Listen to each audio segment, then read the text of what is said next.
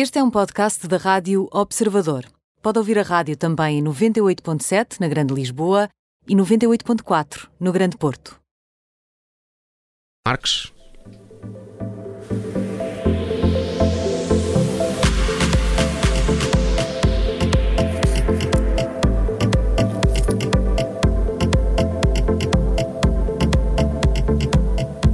Termómetro Mundo das Celebridades em três temperaturas todas as tardes na Rádio Observador e hoje com a Ana Marques, com quem já não falávamos há muito. Olá, Ana. Verdade, olá. Olá, Tinhas saudades nossas, claro. e- Claro e E nós duas.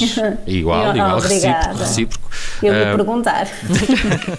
Olha, vamos lá ao quente de hoje, onde está o Príncipe É Carlos. verdade, Então, é verdade.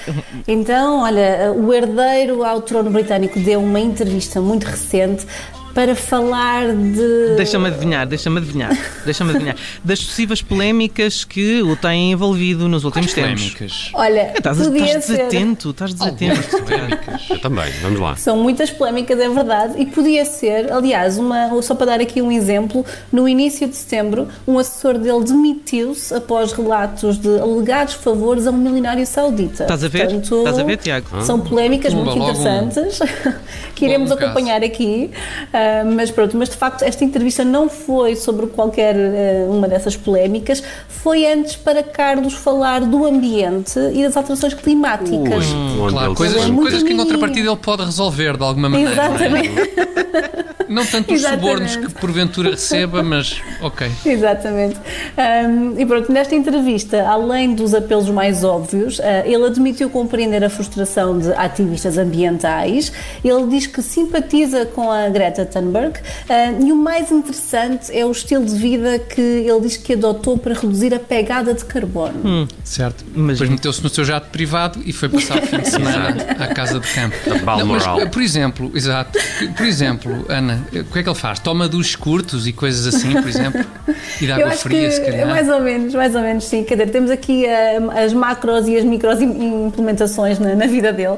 Ah, estavam a falar de economia há bocado, portanto agora inspirei-me. Ah, mas pronto, ele trocou aqui o aquecimento em, em que é a sua residência privada na Escócia, portanto trocou para caldeiras de biomassa, instalou painéis solares desculpa, na só uma coisa.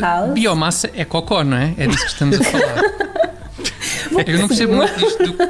Era... só- Acho que é isso, não é? Mas, mas, sim, mas pronto, depois das caldeiras de biomassa, realmente continua, valia- continua, painéis solares-.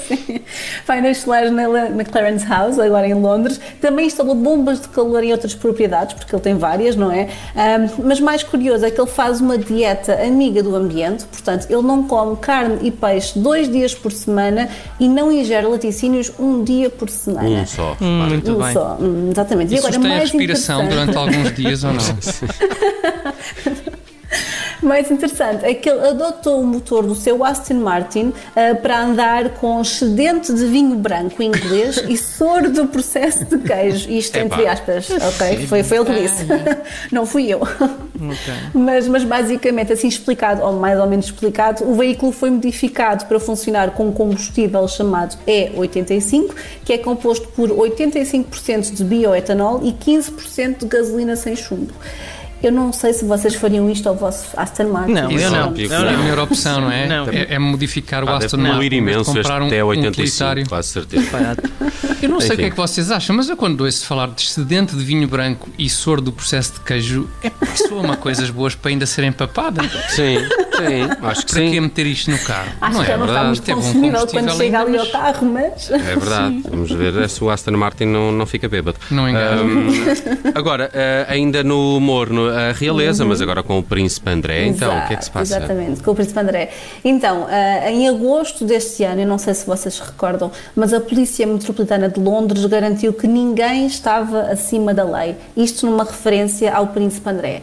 E só dando aqui um bocadinho de contexto, portanto, Virginia, Virginia que é uma das alegadas vítimas de Jeffrey Epstein, avançou com um processo contra o Duque de York num tribunal norte-americano em agosto e à data a Scotland Yard decidiu ah, rever a queixa de agressão sexual.